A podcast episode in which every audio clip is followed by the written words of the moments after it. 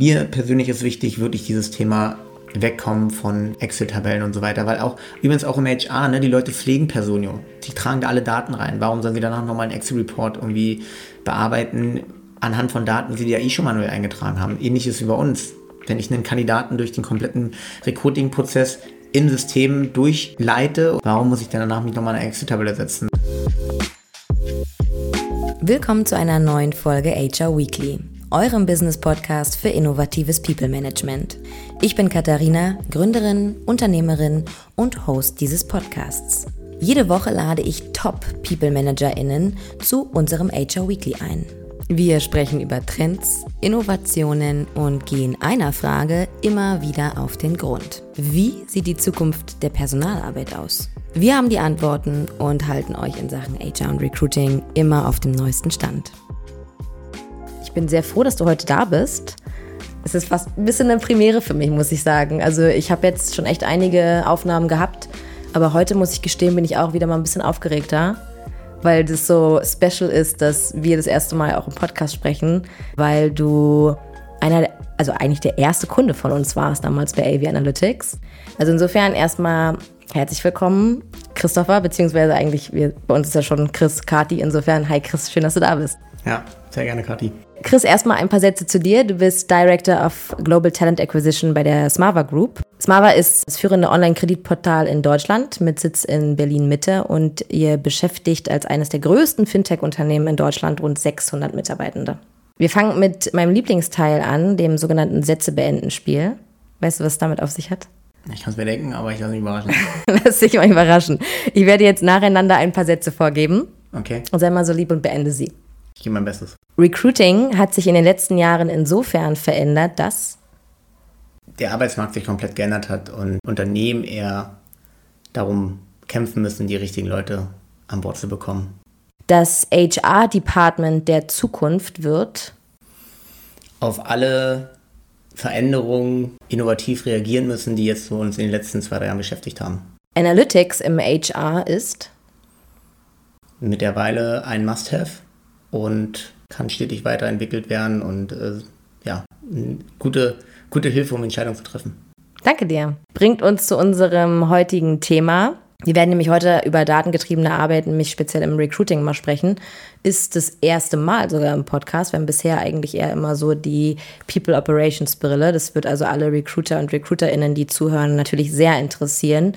Und wie ich schon einleitend gesagt habe, du warst unser allererster Kunde beziehungsweise die Smava Group, aber mit dir als der Entscheidungsträger für das Tool.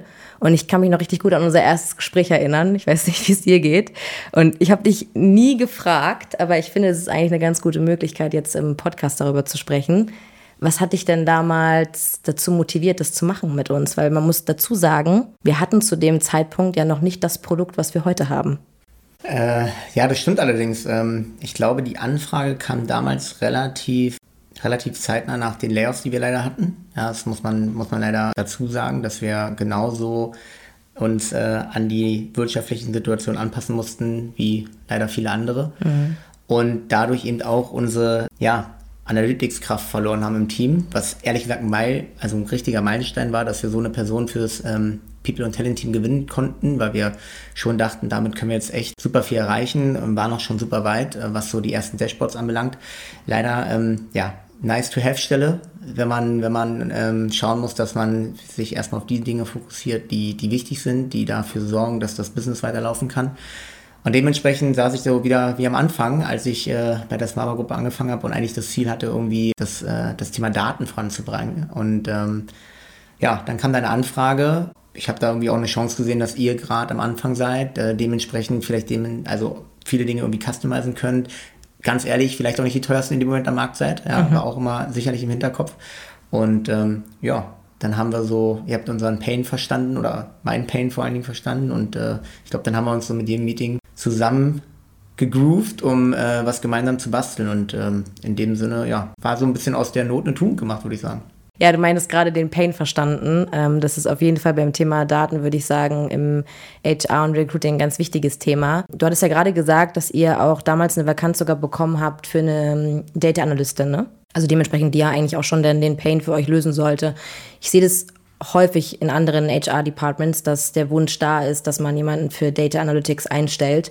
Aber die Hürde, gerade auch was den, das Finanzielle angeht, doch sehr groß ist. Was hast du denn damals gemacht oder wie hast du es geschafft, diese Person einzustellen? Also, man muss sich ja so vorstellen, unser Unternehmen ist ja schon sehr datengetrieben. Und das ganze Thema in Daten einzutauchen ist jetzt auch kein neuer Trend, sondern das machen Unternehmen schon seit vielen, seit vielen Jahren und vor allen Dingen Unternehmen so aus unserer Branche, Fintech, alles Digitales, Online ist natürlich dafür irgendwie, sind ja so Vorreiter, mhm. ja, diese Themen irgendwie, eigentlich jede Business-Entscheidung ähm, anhand von Daten ähm, mehr oder weniger zu, zu treffen. Und ich habe einfach nur gesagt, liebe Leute, wir machen das in jedem Department, ja, warum nicht bei uns? Und ähm, es gibt ja immer eben dann diesen Pain, um einfach Entscheidungen zu treffen, nutzen wir diese Source, nutzen wir diesen Weg, äh, wollen wir das so machen? vielleicht auch einen Forecast für Recruiting mal zu bilden, sagen, okay, welche vergangenheitsbezogenen Daten helfen uns zu wissen, wie wir in der Zukunft rekrutieren sollten. Das war alles irgendwie da, in Hilfe von dem ähm, Bewerbermanagementsystem, was wir nutzen, oder halt auch anhand von Excel-Tabellen, aber nicht so aus einer Hand. Und ähm, das war damals, glaube ich, so der Case, warum wir unsere damalige ähm, ja, HR-Analystin heiern durften. Und dann sind wir das Thema angegangen und haben versucht, Step by Step eben genau diese Fragen, die wir uns immer wieder stellen, die wir uns aber immer zusammensuchen müssen, halt, ähm, dass die beantwortet werden. Und was mir noch ganz, ganz wichtig ist, habe ich halt gemerkt, dass, weil wir auch zu dem Zeitpunkt auch noch zwei verschiedene Bewerbermanagementsysteme hatten, mhm. ähm, basierend auf dem Merch, den wir hatten, war das jetzt halt auch so, dass ich das Gefühl hatte, die Recruiter gegen mir zu viel Zeit, Exit-Tabellen zu füllen. Und im Grunde genommen, jede Sache, die sie eigentlich tun, also jeden Workflow-Step, den sie quasi unternehmen, tun sie am Bewerbermanagementsystem, was ja im Backend ja im Endeffekt ja eh gespeichert wird als Information. Und jetzt ging es ja nur darum, wenn ich an das Bewerbermanagementsystem im Grunde genommen andocke, an eine Schnittstelle und dann im Endeffekt das wie auch immer über irgendein Analytics-Tool dann, dann aufzeige, dann spare ich mir extrem viel Zeit mit diesen ja, manuellen Excel-Pflegen. Und dadurch dachte ich mir, wenn wir da unsere Recruiter entlasten können und sie sich dann eigentlich auf ihren eigentlichen Job fokussieren können, das schafft Kapazitäten und was Kapazitäten schafft, wird am Ende des Tages wieder woanders eingesetzt und dann sind wir erfolgreicher.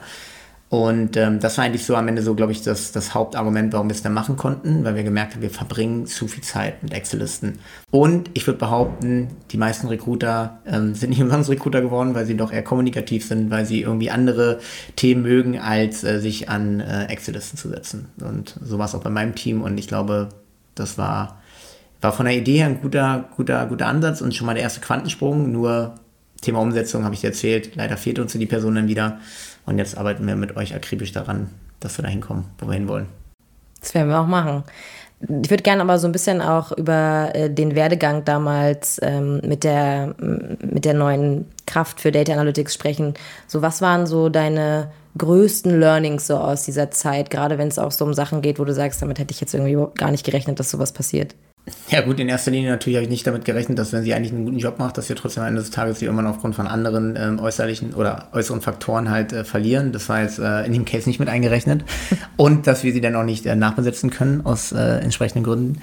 Ich glaube, was, was ich trotzdem unterschätzt habe, für mich war es eigentlich am Anfang No-Brainer zu sagen, hey, wir nutzen in-house Tableau. Tableau und unser Bewerbermanagementsystem können miteinander kommunizieren da musste irgendwie eine API erstellt werden und let's go. Ich habe nicht gedacht, dass man am Ende des Tages es doch irgendwie, und da bin ich technisch leider jetzt nicht so sehr drin, ähm, es noch verschiedene Server gibt, verschiedene Dinge, die man beachten muss, verschiedene Infrastrukturen, die es leider doch nicht ermöglicht hat, dass unsere äh, Analystin von Tag 1 einfach losrennen konnte. Ja. Das heißt, wir haben uns sehr viel erstmal haben uns im Grunde so, ein, so, eine Art grüne Wiese aufgebaut, ähm, haben überlegt, was wollen wir alles präsentieren, was gibt uns unser Bewerbermanagementsystem schon, und was können wir nochmal optimieren in Reports, also was vermissen wir dort eigentlich, haben ja. das alles super gebaut, haben das alles mehr oder weniger auf so ein, so ein White Paper gehabt, ja.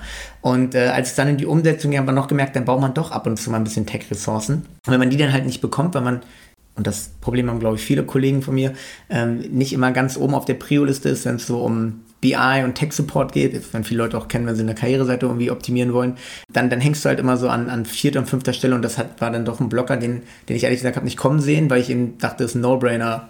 Wir haben Tableau intern, die Infrastruktur ist da, beide Systeme kommunizieren, let's go. Ähm, leider wurde ich da ein bisschen eines Besseren belehrt. Kann aber sein, dass das woanders auch ein bisschen smoother läuft. Das lenkt auch immer, glaube ich, an Kapazitäten. Ja, also ich habe das schon auch häufiger in der Form gesehen, wie du es gerade gesagt hast, weil man äh, so ein bisschen unterschätzt, dass jetzt die reine Kraft jetzt für Data Analytics ähm, nicht gleichzeitig auch heißt, man kann alle Integrationsprobleme lösen, weil da sind wir halt eher wieder im Engineering-Bereich, also in der IT unterwegs und dass du am Ende eigentlich für so ein Projekt, für so ein Analytics-Projekt wirklich viele, viele unterschiedliche Ressourcen brauchst. Ne? Du brauchst halt einmal das Domainwissen, in dem Fall von euch als Recruiter, du brauchst den Data Analysten, du brauchst die ITler, du brauchst ja nämlich irgendwo auch, wo die Daten halt hingelegt werden, dass die dann auch errechnet werden. Also will sagen, da kommt ja echt ganz viel zusammen. Was war so die, die zeitliche Komponente? So wie lange hat euch das gedauert, bis ihr so gesehen habt, hey, wir haben hier so die ersten Dashboards, wo wir auch wirklich so Insights rausziehen können, die uns was bringen?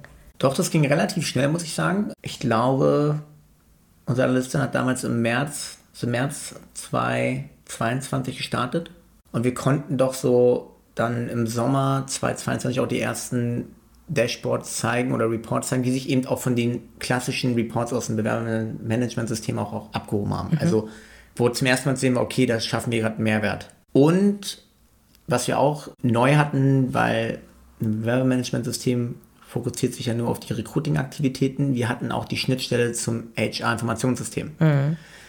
Und konnten eigentlich wirklich auch so. Also was Personio meinst du?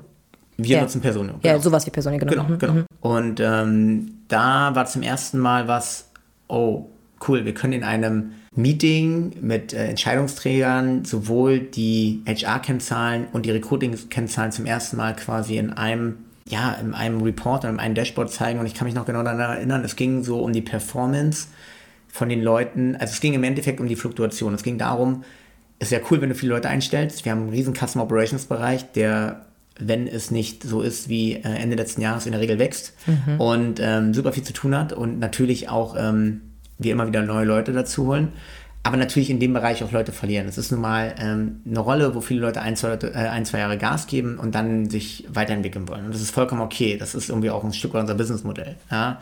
Dadurch hast du aber nun mal eine gewisse Fluktuation.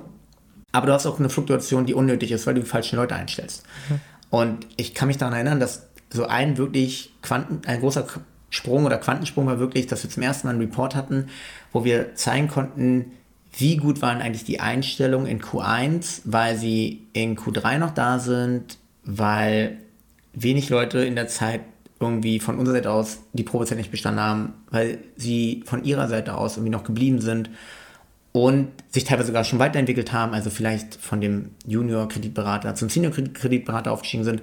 Und das zum ersten Mal in einem Dashboard zu zeigen, wo man HR-Informationen mit Recruiting-Informationen mixt und in ein Dashboard packt. Das gab es vorher in dem Sinne nicht. Wurde sich vorher immer vorher manuell gezogen. Das war tatsächlich zum ersten Mal, ja, basiert auf die Daten, die man aus den beiden Systemen ziehen kann. Als wir uns kennengelernt haben, da fand ich es ganz beeindruckend, was du für eine Sicht auf Recruiting oder generell auf HR-Metriken hast, weil was ich so aus dem, oder was man so aus dem Recruiting ja als Klassiker kennt, sind halt irgendwie so Number of Applicants, Number of Candidates, Time to Hire, Time to Fill und so weiter. Und da hattest du eine ziemlich konkrete Meinung zu, dass viele von diesen Metriken eigentlich gar nicht so richtig irgendwie einen Business Impact haben. Ich glaube, du hattest damals bei der Time to Hire gesagt, dass du meintest, die reine Time to Hire, die gibt ja über die Performance des Teams eigentlich gar nicht so wahnsinnig viel Aufschluss. Weißt du noch, was du damit meintest? Ja, also ich will jetzt weder die Time to Hire, Time to Fill, Time to Start und was es für KPIs so gibt oder wie man sie auch äh, intern nennt, jetzt gibt es schon und die gibt es berechtigterweise und die sollte man auch nutzen. Ich habe so zwei, drei Sachen, wo ich mehr einfach drauf achte. Und das ist, wenn ich einen, einen guten Headcount-Plan habe. Klar, bei Replacement ist durchaus immer eine Time to Hire ja. und Time to Fill nicht irrelevant, weil man muss schnell reagieren. Aber gerade bei neuen Stellen oder bei einem, bei einem Wachstumsplan kenne ich teilweise schon die geplanten Startdaten am Anfang des Jahres.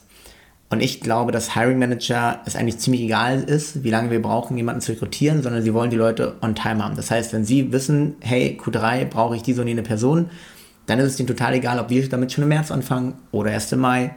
Wichtig ist, dass in Q3 die Person da ist. Das war für mich so ein, so ein Punkt, warum ich gesagt habe, ich schaue nicht immer auf die Time to Hire oder Time to Fill. Mhm. Nicht, nicht zwangsläufig. Hilft sie mir aber zum Beispiel auch, einen Forecast zu machen, dass ich weiß, dass eine ähm, Jobkategorie in der Regel immer irgendwie drei bis vier Monate Kündigungsfrist bei anderen Unternehmen habe und ich weiß, wenn jetzt von mir jemand möchte, dass ich in zwei Monaten jemanden liefere, wird es alleine schon durch die Kündigungsfrist schwierig sein, dann hilft mir die Time to Hire und die Time to Fill natürlich enorm. Ja, mhm. weil ich einfach ähm, abschätzen kann. So, weil ich das abschätzen mhm. kann aus ähm, bisherigen Daten, wie lange wir sonst mal gebraucht haben. Also sind jetzt keine KPIs, die überflüssig sind, sind jetzt nicht unbedingt meine, wo ich als allererstes drauf schaue. Für mich ist vor allem auch noch wichtig, wichtig das Thema Kosten. Ja, also am Ende des Tages gibt es zig Möglichkeiten, Leute zu akquirieren oder zu gewinnen oder auf einen aufmerksam zu machen. Das kostet alles aber auch Geld. Ja? Und ähm, wir haben irgendwann angefangen zu sagen, wir wollten immer verstehen, macht es eigentlich noch Sinn, unsere Jobs überall so, das haben wir schon immer so gemacht, dort zu posten?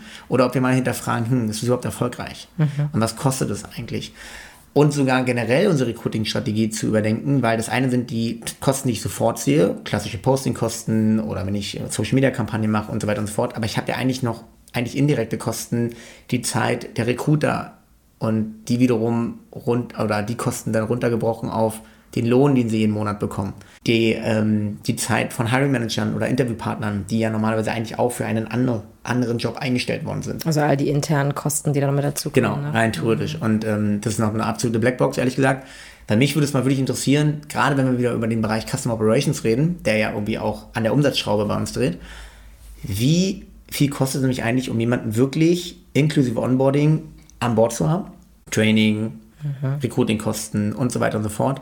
Und wann ist ein Mitarbeiter, eine Mitarbeiterin rein theoretisch Break-Even? Das ist zum Beispiel eine riesen Blackbox. Und wenn man das zum Beispiel wüsste, was das einen kostet, dann würde man vielleicht auch schnell überlegen, hm, wie hart trifft dich eigentlich Fluktuation?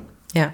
So. Und dann könnte man vielleicht auch sagen, ey, liebes Management, jetzt setzen wir uns mal zusammen, überlegen uns mal, wie wir die Fluktuation vielleicht drücken können, weil guck mal, das kostet uns das. Jede einzelne Person, die wir heiern und die uns eventuell leider nicht nach sechs Monaten oder leider nicht nach sechs Monaten immer noch bei uns ist, kostet uns so viel Geld. Und ich glaube, dann würde ein Umdenken stattfinden, ist aber nach wie vor eine riesen Blackbox oder man setzt sich halt manuell da irgendwie ran und ähm, dafür haben wir gerade nicht die Zeit, das zu machen. Wie würdest du sagen, wird das Thema generell gerade gelebt so auf dem äh, deutschen Markt, so, weil du sagst, äh, Cost per Hire, die du da ansprichst, ist es für dich so flächendeckend ein Thema, wo du sagst, das, das, wissen die meisten Unternehmen nicht oder hast du das Gefühl, da sind manche schon weiter? Also ich würde sagen, von all den Leuten, mit denen ich so spreche und mit denen ich so in dem Bereich Recruiting äh, mich austausche, ist auf jeden Fall ähm, sehr, sehr wichtiges Thema und auch ein sehr, sehr großes Verständnis. Also die Kolleginnen, die ich so kenne, ist ähm, Kosten ein ganz, ganz wichtiger Faktor. Ähm, klar, es gibt Unternehmen, die sind anders strukturiert, die haben andere Möglichkeiten, die haben anderes finanzielles Volumen. Aber ich würde behaupten, gerade jetzt durch ähm, Corona und mhm. jetzt die weltwirtschaftlichen Krisen, die wir gerade so durchlaufen, ähm, ist das Thema Kosteneffizienz nochmal, nochmal wesentlich wichtiger geworden. Ich merke es ja bei uns auch. Also wir gucken nochmal, noch schärfer drauf. Und ich denke, dass das ein ganz, ganz wichtiger Punkt ist, ähm, dass sowas wie Cost per Hire, auch wenn es erstmal nur vielleicht die die direkten Zahlen sind, aber auch, auch perspektivisch die indirekten Zahlen, dass das immer wichtiger wird.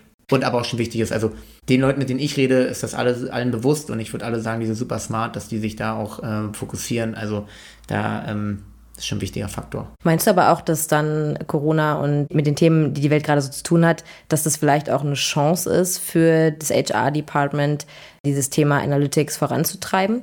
Unter anderem ist es ein Thema, was man äh, vorantreiben könnte. Du hast mich ja vorhin hast du gesagt, ich sollte ja irgendwie ein paar Sätze noch beenden. Mhm. Definitiv, Corona hat äh, dafür gesorgt, dass ähm, die Anforderungen von Kandidatinnen ganz andere geworden sind. Also das Thema Flexibilität war ja vorher schon nicht irrelevant mhm. und Work-Life-Balance, definitiv.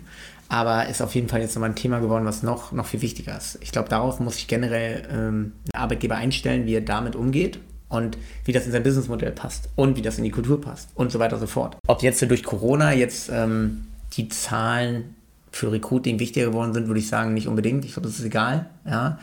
Aber definitiv jetzt, wo man merkt, dass äh, Recruiting vielleicht nicht unbedingt die Kosten in die Höhe schießen sollten von einem Unternehmen, würde ich behaupten, jetzt das Thema Finanzen. Kosteneffizienz. Ja, Kosteneffizienz. Ne? Also das, was wir jetzt eher durch den Ukraine-Konflikt mitbekommen haben, dass man schnell Umsatz wegbrechen kann, dass schnell äh, eine Kundengruppe weg, äh, wegbrechen kann, dass andere Unternehmen, die Partnerunternehmen sind, wegbrechen können. Ja. Da glaube ich, dass man von vornherein immer darauf bedacht ist, ähm, die Kosten auf jeden Fall nicht in die Höhe treiben zu lassen. Eher noch vielleicht durch äh, effizientes Handeln eher nach unten zu drücken. Ja, und da ist es ja schon nun mal so, dass auf der unternehmerischen Ebene die Personalabteilung ja schon auch eher als Cost Driver gesehen wird als als Cost Reducer. Definitiv. Ähm, ich würde gerne nochmal zu dem Thema Metriken zurückkommen, ja. ähm, weil das ist ja immer so das Thema, welche Metriken bilde ich jetzt eigentlich ab. Ne? Also sagen wir jetzt mal, ähm, jetzt mal unabhängig von den ATS-Reportings, die es innerhalb der Tools gibt. Ein Unternehmen möchte sich das Thema ähm, Recruiting Analytics jetzt so ein bisschen professionalisieren. Was wären so die Metriken, die deiner Meinung nach auf so einem Dashboard oder sei es von mir aus auch der manuelle Prozess in so einer Excel-Tabelle, welche Metriken müssen da unbedingt rein und warum? weil ich es gerade mache oder weil wir es gerade versuchen, äh, neben dem, was wir mit euch gerade machen, parallel irgendwie gerade abzubilden, weil eben ähm, Kosten ja in unserem in unserer Roadmap noch nicht vorkommen. Tatsächlich wirklich, also das Thema Cost, Cost per Source, Cost per äh, Lead, Cost per Offer Accepted, Cost ja. per Hire, alles irgendwie um die Kosten herum zu gucken, welche Channels funktionieren, ähm, wo will ich, kann ich eventuell noch mehr Geld raufwerfen, weil ich merke, ich, ich kriege da was hinten raus, was, was Sinn macht, was sind irgendwie, ähm, also ich bin so ein Fan davon, so äh, never invest in a dying system, ne? Und das ist halt so ein Thema, ne? Also wenn du halt im Endeffekt siehst, da ist ein, da ist ein System, das, das funktioniert nicht mehr, das, das performt nicht, dann willst du das erkennen und nicht irgendwie blind weiterlaufen und weiter Geld reinstecken. Also für mich definitiv ein ganz wichtiger Punkt ist wirklich äh, Kosten zu sehen bei all dem, was wir machen und dann natürlich aber auch dann die Conversion. Also jetzt haben wir eben mit Hilfe von verschiedensten Inno, ja, Initiativen haben wir jetzt Kandidaten gewonnen und, und wie sieht es dann aus? Ne? Also neben den Kosten natürlich auch die Qualität. Mhm. Ne? Um dann wirklich zu schauen, sind wir auf dem richtigen Weg, wir, also nutzen wir die richtigen Kanäle, machen wir viele Dinge richtig. Ich glaube, das so vorne, ne, wenn es darum geht, Funnel füllen und ähm, wenn es geht, jetzt nicht irgendwie um, um danach irgendwie bankrott zu sein. Und ich glaube dann danach Nachhaltigkeit. Also Einmal, glaube ich, das Thema Vergleichbarkeit. Also nach welchen Parametern haben wir Leute eingestellt? Wie können wir das mit Hilfe von Scorecards und so weiter irgendwie auch vergleichbar und transparent machen und schauen, okay, was sind eigentlich unsere Parameter und warum haben wir den genommen und, und die oder den oder so weiter nicht? Und ähm, dann eben zu, zu schauen, wie nachhaltig ist das? Also wie ist die Retention? Bleiben die Leute lange? Haben die richtigen Leute eingestellt? Erzählen wir denen das Richtige? Können wir die Erwartungen äh, erfüllen? sind wir ein Arbeitgeber, der jetzt eben genau auf diese ganzen Veränderungen auf dem Arbeitsmarkt richtig reagiert hat. Schnell reagiert auch, ne? Hoffentlich, ja. Oder hängen wir gerade hinterher? Das, das zeigt dir dann eben vor allen Dingen auch eine Kultur und das zeigt dir dann eben auch eine, eine Fluktuation. So, das wären so die Sachen, die ich super gern sehen würde und dann eben zu schauen, okay, was habe ich vorne reingesteckt? an Investment, an, an Kosten und was habe ich hinten rausbekommen und wie nachhaltig war da. Aber das sind leider auch keine Dashboards, die, die du auf Monatsbasis äh, dir angucken kannst. Das sind am Ende vielleicht auch wirklich Dashboards, wo du Ende des Jahres raufschaust und sagst, okay, das Jahr war, war erfolgreich oder nicht und dann fürs nächste Jahr irgendwie dagegen steuerst, weil du brauchst Probezeiten, du brauchst Entwicklung der Leute, das passiert nicht von heute auf morgen. Aber sind schon ähm, Metriken, die mich interessieren. Ja, ich glaube, interessant wird es da dann auch, wenn man einfach eine gewisse Masse an Daten hat, dass du dann historisch schauen kannst. Ja. Und wir dann auch in diesem ganzen Bereich Predictive unterwegs sind, dass wir Fluktuation voraussehen können, dass wir so ein Yearly Turnover uns mal anschauen können, dass wir die Quality of Hire uns anschauen können. Also dann sprechen wir wirklich von so richtig Zukunftsmusik und das ist das, worauf ich mich auch sehr freue in dem ganzen Space. Ich sehe aktuell, ich weiß nicht, wie du das siehst, aber ich habe so das, das Gefühl, dass bei dem Thema Analytics jetzt im HR schon ein ganz schöner Umbruch passiert im Sinne von, wir wollen das alles nicht mehr so manuell machen. Es frisst extrem viel Zeit mit diesen ganzen Silos, also den ganzen fragmentierten Systemen, immer wieder alles in Excel zu machen und dann am Ende irgendwie eine Excel-Tabelle dem Board zu präsentieren. So die Automatisierung fehlt und ich habe das Gefühl, es ist gerade so ein bisschen die Entscheidung, machen wir das jetzt weiter manuell und beißen in den sauren Apfel oder ähm, gibt es irgendwie anderweitige Lösungen, wie zum Beispiel auch einen Data Analysten sich einzustellen, wo dann halt der Kostenfaktor hoch ist. Ähm, was wäre so dein Rat für andere RecruiterInnen, wie man dieses Thema Analytics vorantreiben kann? Also da durfte ich eine Sache miterleben, wenn es auch noch so in der Onboarding oder in der Implementierungsphase war. Und jetzt habe ich ja auch unseren Case. Wenn ein Unternehmen diese Größe erreicht hat, dass es eigentlich sich, ich mag, sag mal so, fast ein ERP-System leisten kann, mhm. was alles abdeckt. Ähm, da gibt es ein paar auf dem Markt. Also im Grunde genommen Recruiting und HR in ein System ist. Du meinst was wie Workday? Zum Beispiel, mhm. genau.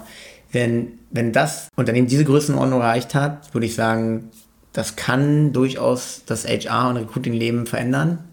Kostet unfassbar viel Geld, macht nur Sinn, wenn man eine gewisse Größe erreicht hat, dass es andere Unternehmen, die erst ab einer gewissen Schwellenwert anfangen, über SAP nachzudenken. Ne? Also es sind, glaube ich, so Sachen, nichts für alle im Berliner ja. Markt. Ja? Da muss man halt schauen, was möchte man. Also ich kenne auch Kolleginnen, die sagen, ja, für, mein, für meinen Bereich Recruiting reichen mir die Reports, die mir meine Bewerbermanagementsysteme wie Greenhouse, Softgarden etc. alle liefern. Daher kann ich die Reports, die das Management sehen will, abdecken. Wenn ich mal ein bisschen nach links und rechts schauen will, das kriege ich mit Excel einigermaßen hin und fertig ist. Dann ist es auch okay. Wir sind jetzt gerade an dem Punkt, dass wir schon sagen, wir wollen ganzheitlich drauf schauen. Wir wollen schon beide, ich sage jetzt mal, Tools miteinander verbinden, weil wir nicht diese Größe oder noch nicht das Volumen haben, über einen Workday nachzudenken. Übrigens müssen wir daran denken, wenn wir jetzt zwei funktionierende Systeme ablösen für ein System, das ist auch wieder ziemlich aufwendig, mhm. da muss man Leute wieder onboarden, das ist, äh, ist jetzt kein kleines Ding, wie gesagt, ich weiß, wovon ich rede, weil ich es bei, bei Infahren so hatte. Aber wenn wir jetzt sagen, wir wollen einfach wirklich High-Level draufschauen, wir wollen verstehen, wie wir Leute akquirieren, was das kostet und wie wir Leute dann bei uns zum ja, happy machen, dass sie bei uns bleiben und wenn sie nicht bleiben, bleiben wie, was können wir daraus für Kenntnisse ziehen? Wie du schon gesagt hast, wie ist denn so die durchschnittliche Churn? Wie ist der Zeitrahmen? Bei welchen Stellen passiert es übrigens? Ne? Also mhm. Also gibt es auch Bereiche, wo eigentlich eine Churn so gut wie gar nicht vorkommt.